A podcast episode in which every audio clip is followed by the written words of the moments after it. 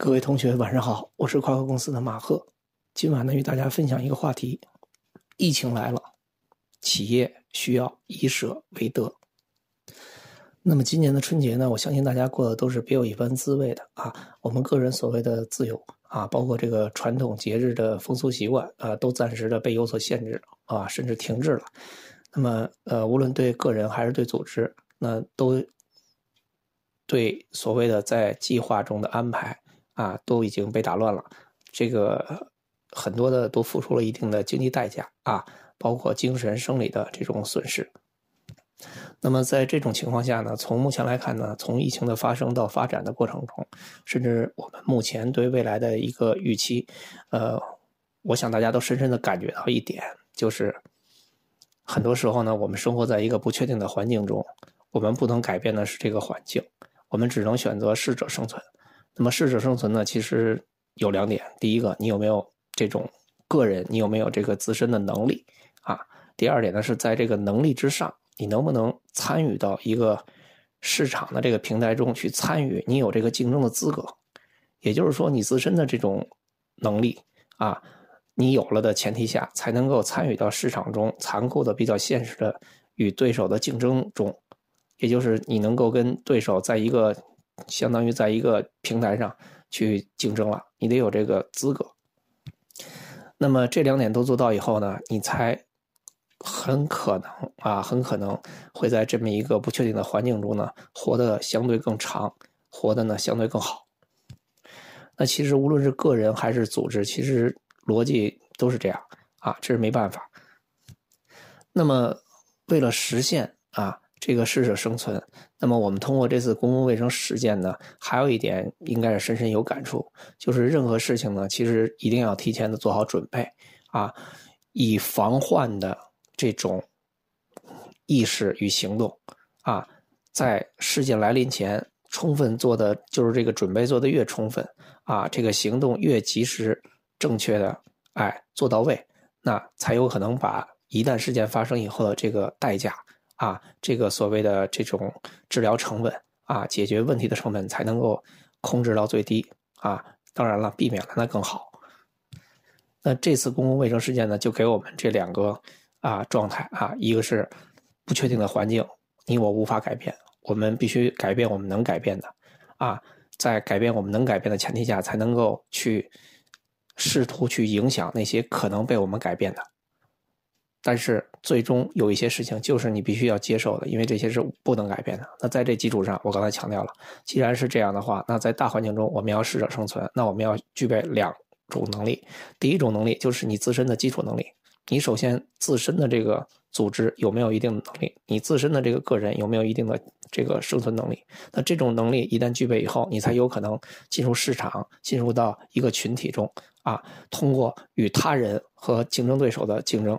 啊，实现你更好的一个进化。什么叫进化？就是你比其他的人，你比其他的组织活得更长，活得更好。呃，那我们也经常说呢，危机危机。那危机其实就是风险与机遇并存啊，危中有机嘛，对吧？那么，在我把刚才这个大环境跟大家阐述了一下啊，这是此时此刻的一个时点的大环境。那么，在这种大环境的背后的规律，我也给大家总结了。那么，下面呢，我要跟大家这个。那谈三点啊，谈三点。首先就是疫情之中啊，疫情这来了嘛，对不对？它疫情疫情之中，我们学到了什么？那么疫情这个结束前，我们需要做好哪些准备？那么疫情之后，我们应该在哪几点上一定要去发力？那么这三点里面，我下面分享的内容呢，其实都是围绕着如何打造一个组织的这种自身的一个能力。啊，自身的一个能力，这种进化能力啊，那么同时呢，这个跟这个你有了这个能力，你才能够进一步的进入一个平台去跟他人竞争，然后才能获得真正适者生存啊，活得更长、活得更久的这个条件啊。首先呢，我们第一个问题呢是关于这个要回答第一个问题，就是疫情来了，对吧？疫情一发生以后。我我们到现在为止学到什么？那其实刚才呢，我也简简的总结了一下。那再总结一下呢，就是任何事情一定要未雨绸缪啊！你想在前头啊，不要老只是低头拉磨，不抬头看路啊。那么我为什么要说到这点呢？其实很多的公共卫生事件，包括我们个人的一些小事行为，包括国家间的一些竞争，其实我相信这个背后都有一些本质的东西，有一些规律的东西。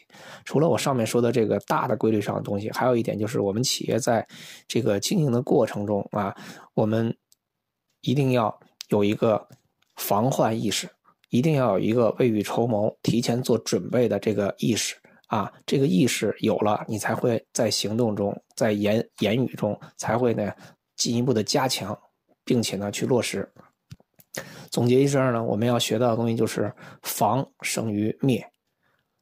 啊，那么因为我为什么在这点要又特别强调这一点呢？这么多年呢，我们也接触了很多的企业。啊，也辅导了很多的企业啊。那么，无论是这个接触企业、辅导企业，在培训的过程中，在这个组织改革的过程中，呃，我个人呢，深深的体会到，呃，有一些企业，他这个企业的老板啊，包括中高管团队，很多时候都是在扮演一个救火队员啊，救火队员。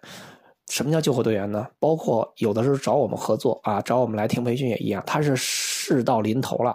不得不做倒逼着他去来找外脑帮助他解决一些事情，啊，但是解决的时候呢，有的时候也是很被动的，也是很不情愿的啊。尤其是这个中高管团队啊，跟领导有的时候这个思维也是不一样的。为什么呢？呃，我个人深深的接触过一些企业，我发现有一些企业的中高管呢是认为自己就是救火队员的角色，那么即使老板抬头看路了，他们呢也是还是依然。作为一个救火队员啊，为什么？因为他们觉着很有一种英雄主义，就是在，呃，公司受到损失的时候，他们力挽狂澜啊。有一些企业的老板也是这样啊，觉着离开自己，这公司就不赚了啊，而且还必须拼命的在这个刷自己的这种存在感。那我觉得通过这个公共卫生事件，我我希望这个大家都有一个感触。一个组织的发展必须要防患于未然。如果这个中高管啊，这个老想扮演救火队员的话，那我想问一个：如果这个家里起火了，你再牛的救火队员，你无非就是把家里的损失减少到最低，但是依然是损失，它没有增值，没有使你的家里头更升值，这个资产增值，你只不过是把这个贬值的速度和这价值呢控制住了，但是依然是损失。如果这个资产是一块钱的话，你使了半天劲，你再牛，你也就让它，呃，能够呃降低到九毛。也就是说，一个一块钱的资产，最后通过你的救货啊，你把这个损失呢控制在啊只赔了一毛钱。但是，请问您，你依然是赔钱，你没有给这个家庭创造真正的增值啊，你没有创造真正的价值，你只不过在那一刻彰显出来你比别人更能够减少损失，那又怎么样？还是损失。有很多时候，一个损失一旦发生以后。只要有一点的损失，大家注意，损失只是当时的那个损失，它依然是表面的东西，而这个损失直接、间接导致的进一步的后果，很可能是超出你的预期的，甚至那个代价要比这个表面的损失更恐怖。所以说，通过这次事件呢，结合我对企业这么多年的这个呃接触与呃辅导和互动啊，我想在此呢再。强调一下，再提醒一下各位企业家、老板啊，中高管团队的这种扮演中高管团队的角色，你们不能再是救火队员了。你们的一己之力是不能给企业创造真正的增值的价值的，而且企业也不需要这么多英雄。我们应该需要的是一个企业就是正常的，对吧？这种啊平淡如水的一个发展，任何事情呢相对来说都是可控的。啊，我们做了的计划呢，其实应变的时候可以有，但是你不能老应变，对吧？啊，虽然环境我们不确定改变，但是一旦我们自身的组织能力加强，那么我们就可以对一些计划制定，包括落实的时候，这种控制力就会加强。我们不需要老是在计划出轨以后，我们力挽狂澜啊，彰显自己英雄主义。再强调一遍，如果防患的这种意识和行动，如果未雨绸缪的这种思维。和这个交流依然在一个企业组织中荡然无存，或者是这个非常非常非常的这个没有氛围的话，那我想类似的这种这种一旦不确定环境，黑天鹅、灰犀牛来了，你这个组织一定会被打垮。即使你这次逃脱了，但是下次你一定会打卡。为什么？因为你总是掉在同一个坑里，然后你总是试图彰显自己的英雄啊，以一个所谓的轻功什么的你跳上来，然后让众人为你鼓掌，没有用，鼓半天掌你也不挣钱啊，其实你也是赔钱。甚至我说了，表面上的鼓掌背后代表的更大的危险，是因为很多的这种损失背后还有进一步的一个后果，是你无法想象的，是你无法管理的。总之啊，在疫情中我们学到什么？学到了防护到位，要。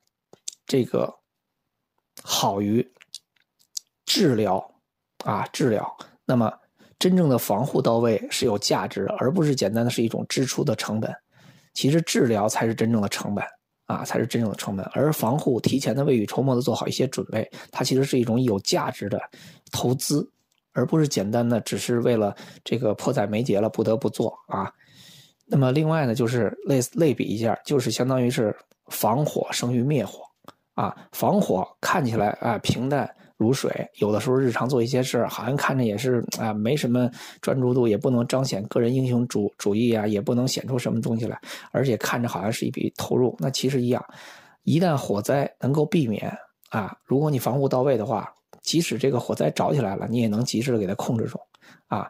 但是不要再去做这种。就等着火灾着起来以后再去显示你有多牛啊，这样是绝对不行的。我为什么在此对这一点巴拉巴拉强调这么多？是因为这一点是一个意识问题。如果在意识层面大家就没有建立起来这个重视，而且在这次的公共卫生事件，这个我们只是在刷朋友圈啊，在八卦啊，在消息信息满天飞下，把自个儿弄得都晕了。那你跟你自己总要联系在一起啊。你能联系到一起，就是刚才我说的这个状态。你能不能做到吃一堑长一智？这个是大前提。如果你企业在疫情进一步的发展啊，当然说了，往好了说，疫情啊总有结束的一天。那么结束的那一刻，包括进一步发展的这个过程中，你还能不能熬过去？一旦结束那一刻，发令枪响了，你跑出去那一刻，你做好准备了啊？这个是最关键的啊，这个是大前提。这一点如果在意识层面，企业的领导、老板啊，包括中高管团队没有建立起统一的认识啊，没有在言行上啊强化这个防患的这个未雨绸缪的这种这种氛围的话，那么未来的恐惧、未来的损失等着你们啊，他会在你没看到的这种拐角处、阴暗处等着你们。一旦他出手了，你们就完蛋了。那么第二点呢，在疫情这个啊结结束前，我们要做好哪些准备？我们经常说呢，危机危机，对吧？我刚才也说了，风险与机会并存。那么这个危这个目前这个事态下的风险呢，我刚才已经说了啊，是这个状态啊。那么机会是什么呢？其实机会是这样啊，这个机会是留给有准备的人啊。我。那么什么是机会？那从目前来看呢，宏观来看呢，其实我们经常说这个，呃，现在有两个东西大家都没了啊。其实现在整体来说，咱们是在一个存量市场里博弈，没有什么增量了。为什么这么说？因为咱们的这个所谓的人口红利啊，这个基本结束了。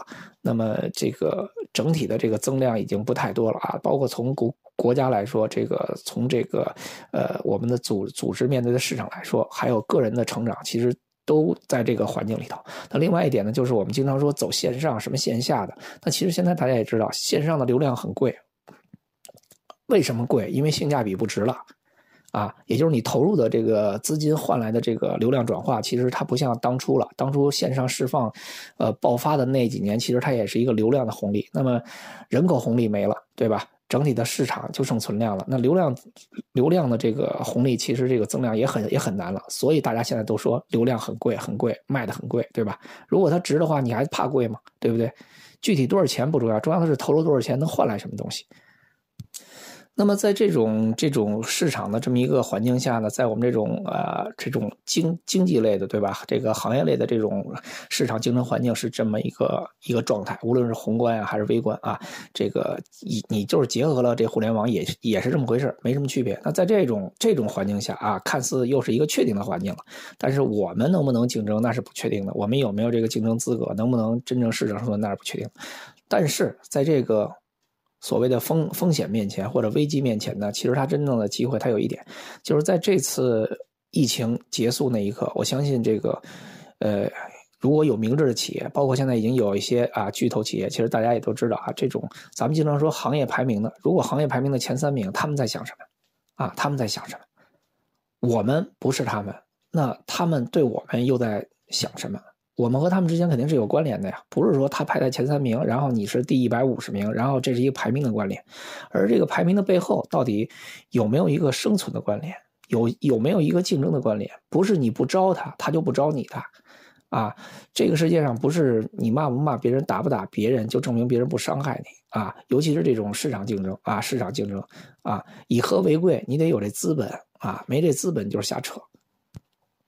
那么从目前看呢，其实这种这种所谓的这个行业排名的巨巨头，我相信他们是现金流比较充沛的，对吧？这个品牌的这种能这种知名度也很高啊，品牌的这个价值在消费者的这个心目中也很高，然后市场规模已经做得很大。那么这次疫情结束前，他们在干什么？那我我我也知道呢，这个很多的这种所谓的头部企业呢，都是在做准备，他们其实就是在第一种是啊，就是。就静静的等待着疫情的结束，只要他们熬过去了，他们就会去收复那些一片狼藉的，也就是中小企业的，呃，不得不清算退出这个行业留下的市场份额。那么，嗯，第二名、第三名，那无非就是想怎么能够在这次危机的出现的这种环境里，怎么能够超越第一名啊？那么剩下的其实就是你能不能活下去啊？剩下排名后面的人就是能不能活下去，而且活的过程中你怎么跟这个所谓的排行行业的巨头去竞争？起码得有你的一席之地。所以在此刻，我们得做好准备。中小企业依然有这个中小企业的这个优势啊，我们比较灵活啊，我们比较灵活，跟巨头比起来，我们是比较灵活的。那么在做这个准备的工作中，那么我们要做哪几方面的准备呢？那首首先是这样，首先是我们真的要静下心来思考一下，我们具体的舍与得，在目前这个形势，包括我描述的未来的这个环境的啊市场环境这种预期中，我们要做好真正的要做什么，我们能够不做什么，我们一定要做什么，面向未来去思考。那么这个呢，其实就是战略的一个思考啊，这个所谓的战略规划啊，战略目标，我们真的。应该通过这次危机来临的过程中，我们暂时的放下一些无奈和焦虑和抱怨。我们真的，呃，各位企业家啊，老板、中高和中高团、中高管团队，要在一起明确一下，我们到底未来要成为什么样的一个组织？我们到底要对哪些市场啊进行一个这个占有？那么，为了实现这个目标啊，为了能够进入一个我们看好的目标市场，我们应该通过哪些创造哪些条件啊？这个去实现。呃，当这一点想好以后呢，啊，其实你的这个准备准备的工作，你已经在你的这个心中啊、意识中已经具备了一定的这种清晰度啊。因为真正的我说的这个条件，这就是准备工作。你必须把这些为了实现远期的一个目标，对一个市场的这么一个进入的啊这么一个过程，你要给它创造出一些条件。这些条件其实就是这个准备工作的一部分。那么，在这个目标和这个准备条件啊想明白以后呢，那还有一点，因为这一点是统一目标嘛。那么另外一点就是要把我们这个。团队的士气啊，因为从一个组织来说，其实咱们经常说这个军心不稳，那么大事也就不能成了，对吧？那我们现在除了统一目标以外啊，自上至下统一目标啊，那么另外呢，就要在如果你想把这个目标贯彻下去，首先这个军心得得是稳的。一个团队的军心其实就是士气，对吧？啊，那我们还要把士气做一个稳定啊，一个统一的这么一件事儿。因为这个也是为了一旦疫情结束以后，我们发令枪响以后，我们要带着队伍去战斗嘛。那你这个团队的士气、军心如果都乱了、都不稳，大家对未来的预期都不确定的话啊，你有你的想法，他有他的想法，有乐观的，有悲观的，啊，有麻木的。那这样的话，这个团队的战斗力是不具备的。即使疫情结束以后，一旦抢跑，你也跑不过别人。啊，甚至呢，再好的想法，最终呢也会竹篮打水一场空。所以第二点就是要稳定这个军心啊，提升团队的士气啊，这也是一个统一的过程。这个统一的过程也是一个准备的这么一个工作要做的。那这个工作做的过程中呢，还是由自上而下啊。那么企业的领导和中高管团队啊，包括基层的这个这个主管，那么实质上呢，要在这个对未来的未来这个事件啊发展的这个进程要做一些假设。啊，我有时候经常跟学员说，很多时候你要大胆假设，小心验证啊。这个也是这个伟人曾经说过的，而且这个确实是有效的。你做任何事情，如果不敢于大胆假设啊，你就不可能去真正的实践它。那么这种假设呢，对于未来预期的假设呢，我觉着可以有这个，咱们经常说有上策、中策和下策。那么上策和中策和下策，其实都是对未来的这种变化做出一个乐观的。啊，这个中性的和一个悲观的预期，啊，这个预期一定要由自上而自上而下啊，企业的领导、中高管和基层主管应该达成一个共识，啊，那么这个上中下策其实最重要，就相当于是假设环境出现了这种变化，在什么时间前出现了这样的变化，我们应该怎么样去面对？啊，如果出现了那样的变化，我们应该怎么样去面对？那就类似于解决方案啊，这个是要由这个老板和中高管团队和基层主管达成一致的啊。这样的话呢，基层主管呢向一线队伍传达的时候呢，他其实自己因为参与了这个对预期的一个呃这么一个假设的创建和这个提出解决方案的这么一个过程，所以他传递这个军令的时候呢，传递这个指令的时候呢，他是有信心的啊，他能够充满信心的、自信的，而且他心里是有确定预期的。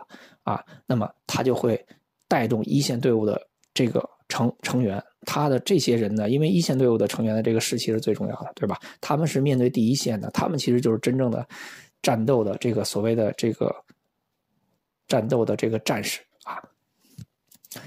那么。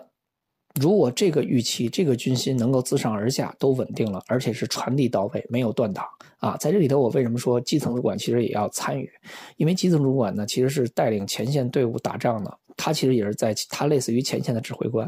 那中高管呢和企业的大领导呢，如果只是企业大领导和中高管之间沟通，然后呢，中高管再把这个呃基层主管拉过来跟他传达一下，说上面怎么说，你去带着队伍去做吧，这样其实是有问题的。因为现在说老实话，很多的这个人，这个作为这个基基层主管，他们有的时候不愿意为公司莫名其妙的背一个锅，因为他都没参与，他也不知道，他可能都不服，他自己如果都不服，甚至没有这种参与感，请问他的自信哪来？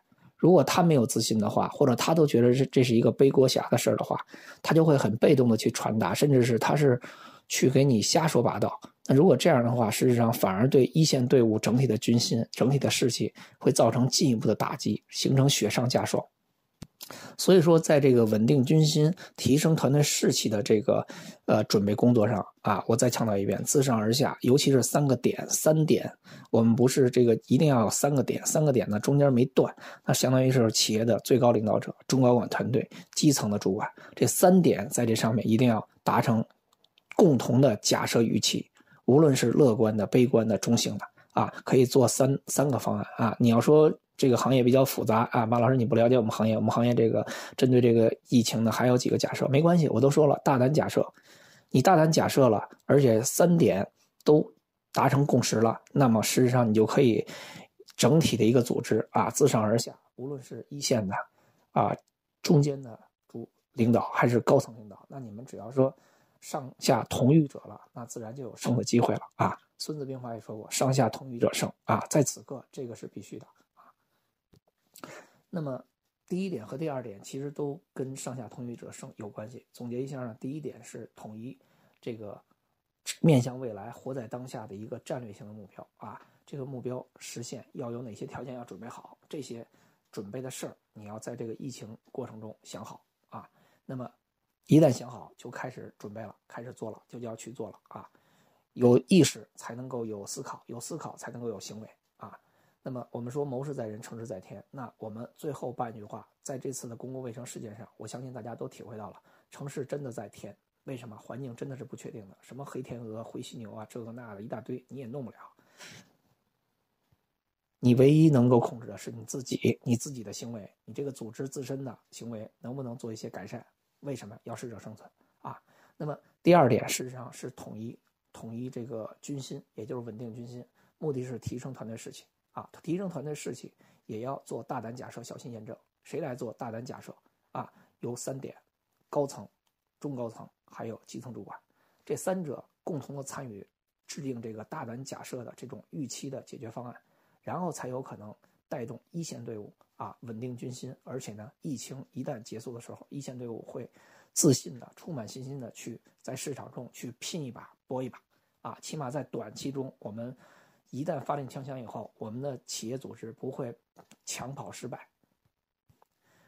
我已经说了，现在很多的巨头就是等着这个发令枪响，一方面是静观其变啊，等着收收拾那些退出的中小企业的市场份额，自然而然的就归他了。他相当于是在打扫战场啊。另外一种就是他做好准备了，他已经卯足一股劲儿了。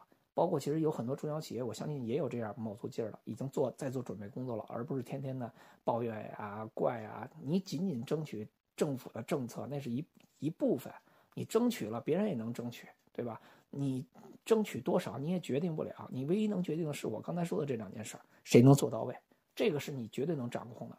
政府的政策给不给你那是施舍，那是那是你控制不了的。包括到你这儿到底给你多少你也控制不了，而且能给你也能给别人啊，那个不是优势。而我说这两点是必须要做准备的，而且是谁做到位了，谁发令疫情一旦结束，哪怕是疫情发展的更不好了，因为我们对预期已经有了明确的一个假设。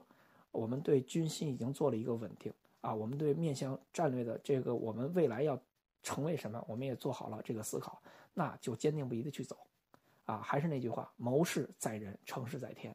前半句话就是一个我们主动能改变的，能自我改变的，后半句话事实上再强调一遍，那个东西是所有人都要面对的，它就是不确定的，你也动不了它。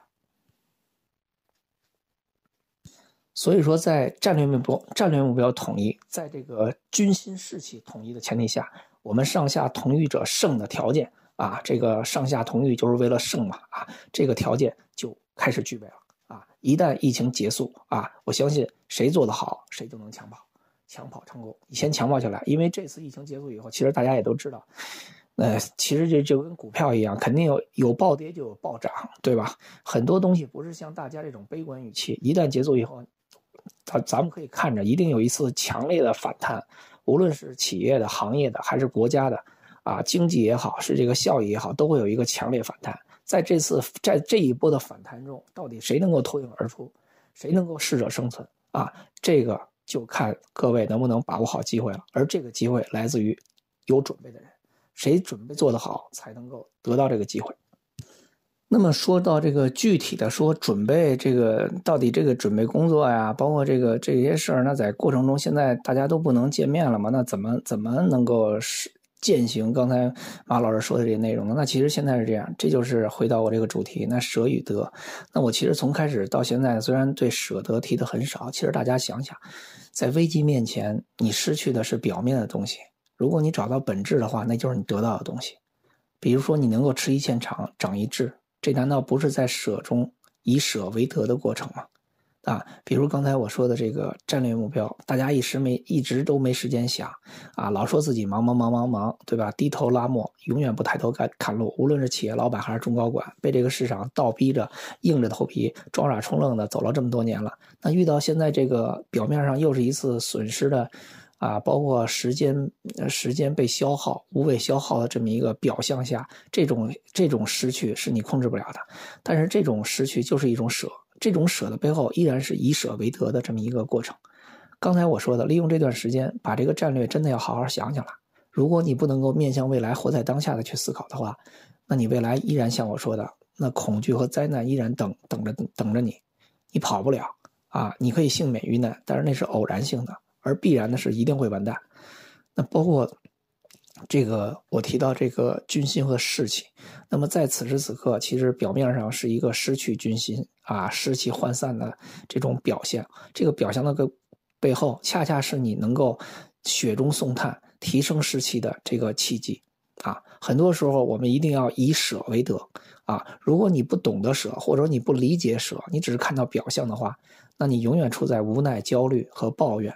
啊，这个或者叫这个啊，就是跟中彩票一样，就等着别人来救你的这种妄想中。那么，为了避免我们作为一个怨妇啊，这个或者是在无难中这个经营着。那我我刚才说了，在这个环境里要静下心来，统一目标，稳定军心。那么统一目标，稳定军心，在目前来说呢，我们又不能面对面啊。所谓的面对面，就是很多人都是习惯这个现场交流嘛，对吧？大家凑在一起啊，呃，沟通，觉着更真实、更亲近。很多人是不习惯呃线线上这种所谓这个视频啊、音频沟通的，而且有的时候经常说电话也说不清楚啊。那么，这种其实现在也是一种舍。什么叫舍？就是你从不习惯到习惯，啊，既然这种呃环境已经决定这样了，你就得被动的去舍掉、牺牲掉现场交流的这种你觉得很舒适的这种这种状态。他不给你，那你也要继续的活着呀，继续的往前走啊。你不能消极的看待这件事情，你抱怨也解决不了问题。那这时候依然回到以舍为得，表面的失去，可能又是你创建一个适应环境的好习惯的开始。那我们。现在呢，有互联网，对吧？我们只是有一些人不习惯，那不习惯你可以改变啊。你习不习惯，老天是不在乎的；你习不习惯，市场是无所谓的。他没有人看重你的习惯，对吧？啊，你在这个市场中就是一个沧海一粟，对吧？你在这个这个整体的世界中，你真是渺小的都不能再渺小了。你只能适应这个世界，适应这个市场。所以说呢，我想呢，现在也是我们一个啊，这个改变习惯的、改变工作习惯、调整工作习惯、优化工作习惯的一个契机啊。这个契机来了，虽然它来的时候很不好看，让我们不舒服，但是我们谁能够利用这个不舒服，让自个儿这个习惯呢进一步的优化啊，进一步的适应这个不舒服，那我觉得它就算是。成功的一次突破，这个组织和团队也是一次成功的，在这个沟通交流协作上的一次新的工作习惯的突破。那么说到这儿的话呢，事实上这个企业的领导、中高管还有基层主管，那我认为这个呃，要定期的要进行这个这个沟通啊，在网上啊，习不习惯，你可以先先建立起来这个沟通啊，嗯。什么东西都是从不习惯到习惯的，对吧？啊，这个都不用再说了。那么怎么去沟通？那么事实上，现在咱们经常说开早会、开晚会，对吧？啊，就是这个一般早会呢是要明确一下今天要做哪哪些事情，分工谁来负责什么啊，要拿出什么结果。那晚会呢，一般都是这个总结今年的目标达没，今天的目标达没达成啊？这个遇到什么问问题没有？你的建你的解决方案是怎么样的？然后再听取一下团队成员给你的建议，因为三人行必有我师嘛。啊啊，集思广益啊，所以说经常有有人把这说成叫这个呃，这个叫早上是一个启动会啊，晚上是一总结会啊。那么这个原来在线下的这个行为，完全可以照搬到互联网上来实现啊，来实现。不要仅仅的说是打个卡，什么利用钉钉打个卡，早上晚上打个卡，然后然后呢有事就说，没事就就不说。这一刻恰恰是必须要说。可以跟大家说，现在这个环境才是一个真正要常联系，而且要在定期内指定人员一定要联系的这么一个环境。这个时候，谁要是还拿着这种啊有事就说，没事谁也不搭理谁的话，就跟线下似的，反正因为你找别人方便嘛，对吧？现在可不是了，现在真的是 近在咫尺，远在天涯的感觉。那么这一刻需要的是大家一定要坚持。早上开启动会，晚上开总结会啊！通过这种相互的沟通交流，及时准确的分享啊，各自对这个完成的目标的一些这种结果和遇到困难的一些这种建议，一定要做这种沟通啊！可以说，在这一刻呢，第三点我就想说的是呢，一定要改变自己不适应线上沟通的习惯，而要进一步的强化沟通，而且这个沟通。可以夸张的说，比线下的沟通应该再强，强一倍、强两倍的沟通。什么叫强一倍、强两倍？就是强制性的沟通，一定要建立起来，啊，一定要建立起来，而且频次应该保持的比原来在线下更正规，啊，更高。那么，首先是企业和中高管团队啊，应该在这个目标上保持定期沟沟通啊。一般情况下，企业和中高管保持这个一周之内啊沟通。呃，一到两次就 OK。那么中高管和这个基层主管，那么一周应该各自负责的这个中高管呀，都应该跟下属啊，直接下属要保持每天的一个沟通啊，每天一沟通。那么下属呢，跟一线成员，那就是每天是必须要沟通的。你原来线下怎么沟通？线上不仅要沟通，而且还要跟进一下。这个跟进是说，你要通过你的跟进，能够给下属、给一线成员更多的建议和指导。啊，而不是说甩手掌柜啊，就让他们几个啊，一你别忘了，现在的一线有一些一线成员，他们原来是在一起办公，现在他们也不在一起办公了，对吧？你不能要求他们一定要主动的每天定期办公啊，定期分分享，你就不管了。在这一刻，领导也就是上级的这个上一级对下一级的这个督导，在此刻更为重要。所以，上一级对下一级领导的沟通频次和这个。规范性啊，指导性应该更为的深入啊，而不是简单的是敷衍了事啊。老是让下面的人，你们组织组织，你们沟通，不要老给人派活了。你不是监工，你本身就是一个教练。公司找中高管、找基层的主管来，之所以让你比别人的级别高，因为你的价值是一个管理者，你要帮助企业建立与维护好组织的秩序，尤其是在这种危机的情况下，在这种。大家不能见面的情况下，这时候纪律严明，这时候沟通的效果就应该体现在中高管、体现在基层主管、体现在企业领导，在这三类人身上啊！不要纯粹的老是压指标给一线人员啊！你那样的话更管理不好一线人员啊！一个组织的秩序就会被打乱。现在是一个大乱世，那我们应该怎么样？我们是乱世用重点，我们这一刻反而是。一定要把管理者的这个价值释放出来。你们挣的钱啊，就是尤其是中高管和基层主管，你们挣的钱就是在建立与维护组织的秩序。你们如果不能把这个实现，你们其实没有什么价值。那么具体可能有些学员说：“那马老师，我们也不能走走形式去沟通啊，对吧？我可以利用互联网，可以去沟通，我可以强制我，然后像您说的定期啊，什么这个那，那我沟通什么呀？其实沟通什么呀？”沟通什么应该你比我清楚。那如果你让我给给你重点的话，因为我们各行各业很多，每个行业人都说自己有自己的特点。那其实我给你总结一下，甭管你有什么特点，你业务中的最核心的事儿，对吧？现在要沟通什么？现在最重要的要沟通是长期也好，短期也好，围绕着业务生存与发展最核心的内容，要保持我刚才说的上述的强制沟通，各个角色之间的，并且实现你们这个角色在组织中应该实现的这个价值。总之就是不要放任，不要因为在线下这个沟通的时候可能还行，到线上因为现在这个情况啊，拿出一些不，我我我不习惯呀什么的啊，反正现在都见不着面了，谁也别管我了，或者是你们自个儿去沟通吧，啊，给别人打打鸡血什么的，这都没用啊！你现在就是一个比线下还要更规范的、更定期的、更深入的沟通的一个机会，这个机会抓住了。才有可能实现我上面说的这这两点啊，具体的统一战略目标啊，这个稳定军心和士气，提升团队士士气。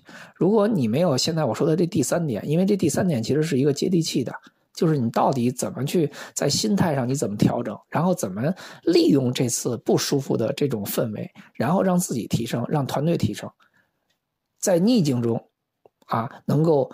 让组织的目标相对来说受到了冲击啊，甚至呢有更好的成长啊，受到冲击小一点成长能够稳定的更好一点在这一刻才能真显你们啊。所以企业的中高管也好，基层主管也好，领领导也好，如果你们呃老说想扮演英雄，那这第三点就是你们扮演英雄的时候该出场了啊。如果在这一刻还是就这些领导们啊、管理者们，你们都是很抱怨，很跟怨妇一样。那军心就会更不稳，也不可能有清晰的目标。那光靠一线人员的打拼，现在都这种情况了，你靠他打拼，靠他的主观能能动性，这就是瞎扯啊！任何人的主观能动性啊和这种这个敬业精神，都是需要在一个环境中啊培养出来的。我们经常说黄瓜在醋里边，对吧？你还说让黄瓜不能被酸给感染，一定要保持原来的清新味道，这不瞎扯吗？对不对啊？不要做那些不符合规律的事情啊！第三点给大家的就是一个接地气的，到底应该怎么从心态上、从行为上做出一个改变？这一点依然是一个适者生存，这一点依然是一个以舍为得的过程。啊，其实很多时候我们说修行，对吧？我们每个人来到世界上，组织也一样。你想进化，其实就是一个修行的过程。你要想超越别人，就是克服你自己的短板，啊，你要想超越别人，就是汲取别人的长处，啊，我不舒服，不舒服你就被消灭，你就被淘汰，没有别的，呃，机会，你只能被灭亡。另外，现在互联网上有很多的工具，比如像石墨文档啊，啊，像一些云视频的工具啊，存储。存储工具啊，在这一刻呢，也是各位领导呢好好学学啊。包括当然说了，组织内部人很多人可能都没用过，那现在正好就用用。这用的过程也是一个你们利用高科技啊，呃，能够让自己掌握更先进的一些市场工具。这种工具其实背后是什么？是一种武器。这个时代，大家也知道，技技术其实是很关键的。你有再好的思想，再好的呃这个行为，如果你的这种配备很低级的话，啊，或者是你就不愿意学，觉得太复杂了，那你依然被淘汰。你只不过是一是一个啊，拥有这个这种超前思想的，拿着红缨枪的啊，穿着开裆裤的一群人，这有什么用呢？你到现在被一身这个高科技装备，这个。这个加持的啊，这种特种部队，你跟他打，你打得过他吗？你肯定打不过他，对吧？所以现在也是一，我们把自个儿的队伍锻造成从一个游击队向正规军的这么一个条件啊。现在真的是一个很好的条件啊，不管是硬着头皮也好，怎么样，反正在疫情结束前，这是一个好的机会啊。这是一个表面看起来是一个失去，但是实际上是一个获得的机会啊。谁明白这道理，谁先行动起来啊，谁就有可能生存下去。活得更长，活得更好。那么最后呢，我再说一下这个第三点啊。第三点其实就是疫情结束后，我刚才说了，疫情疫情过程中我们应该怎么做。那么现在说这个疫情结束后啊，疫情结束后，那么我们再从长期和短期来来说，短期我就不用说了啊，我刚才都说了前面这几点。那么短期我们要要把这个销售。计划做好准备，通过我上面述说那几点啊，战略目标做预期、做假设，统一军心，稳定士气，然后做好定期沟通。围绕什么沟通？业务核心。什么叫业务核心？其实对我来说，咱们说的比较俗一点吧，就是你的营销的这些事情，对吧？因为这是关系到你短期能不能生存下去，能不能在这个这一波经济反弹的过程中，能把你的份额收回来，甚至是能够抢到别人的份额。啊，因为我们就在一个存量的市场中嘛，啊，这一点我在最开始已经说过了。那么一旦疫情结束以后，发令枪响了，你的短期就围绕着销售。如果你前期像我说的，你的这个准备工作做得到位，啊，这个短期内你的销售应该是能够抢回来一部分啊，别一会儿发令枪响了，你跑得比别人慢，起跑就慢了。啊，冲刺的时候你又没劲儿，那就麻烦了啊！也就是你不能再用原来的思维了。如果你不准备，发令枪响了，你一定是最后被淘汰的啊。那么，另外一点，从长期来说，那我在这儿要提醒一点，那其实这个世界是一个不确定的世界啊。市场呢，现在进入一个存量博弈的市场啊，这都是大势所趋。那在这个情况下，我相信大家都能够体会到，为什么夸克经常提出来啊，未未来的中国。所有的中小企业要想成功，要想成长起来啊，包括跟国内的巨头竞争，跟国际的企业竞竞争，你必须从游击队游击队向正规军去进行转变，你也必须从这个生制生产产品，对吧？啊，从这个抓抓机会啊，你向这个呃能力提升的一个转变，你得从抓机会和有能力向那个有能力的提升的转变。另外一个就是从你只会加工产品、制造产品。向做品牌转变，在存量的这个市场中，在目前这个大势所趋中，其实同同质化、同质化的市场、同质化的产品越来越多。那在这个过程中，你想在市场中抓到一些机会的话，那你想想，你只能首先你有没有能力，对不对？因为因为现在已经没有什么机会了啊，机会很少，机会其实现在很少，关键是你能不能有能力，有能力啊，把握。很少的那些机会，甚至你有能力创造一些机会出来。那另外呢，你这个原来做产品，别人能做，别人不能做，你能做，你是赚了钱了。但是现在是别人也能做，你也能做，那差异化，差异化在哪儿？不是简单的你开发这么一功能那么一东西，差异化就在于你的口碑、你的知名度啊，你的这个产品的品质，这三者，包括你的服务渠道，整体来说，如果你的口碑好，你就会获得一些意见领袖的啊加持啊，那么。你有品牌价值了，你在同质化的这种生存中才能够脱颖而出。另外，从游击队到正规军啊，我刚才在前面也给大家比比喻过，你必须从拿红缨枪向拿冲锋枪，啊，甚至拿激光导弹的这个方面来转变，否则的话，你只是一个有意识的、有思维的，可能还没想明白的，或者是想明白了，但是你没有一些好的工具啊和设备配备的原始人。我们现在需要从原始状态向这种，啊，这个这个。现在的状态进行一个转变，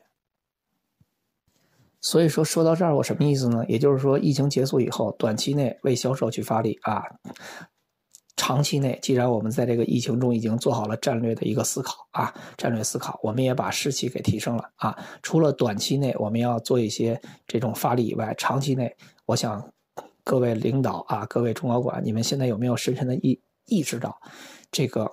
组织的管理能力啊，真的要提升了。如果组织管理能力还按原来那一套的话，真的不适应这个市场。你们现在看看这个市场的变化有多快，这个市场已经比前几十年，甚至我们年轻时候要变化的快更多了。在这种急速变化的过程中，而且市场怎么变化吧，存量却依然却。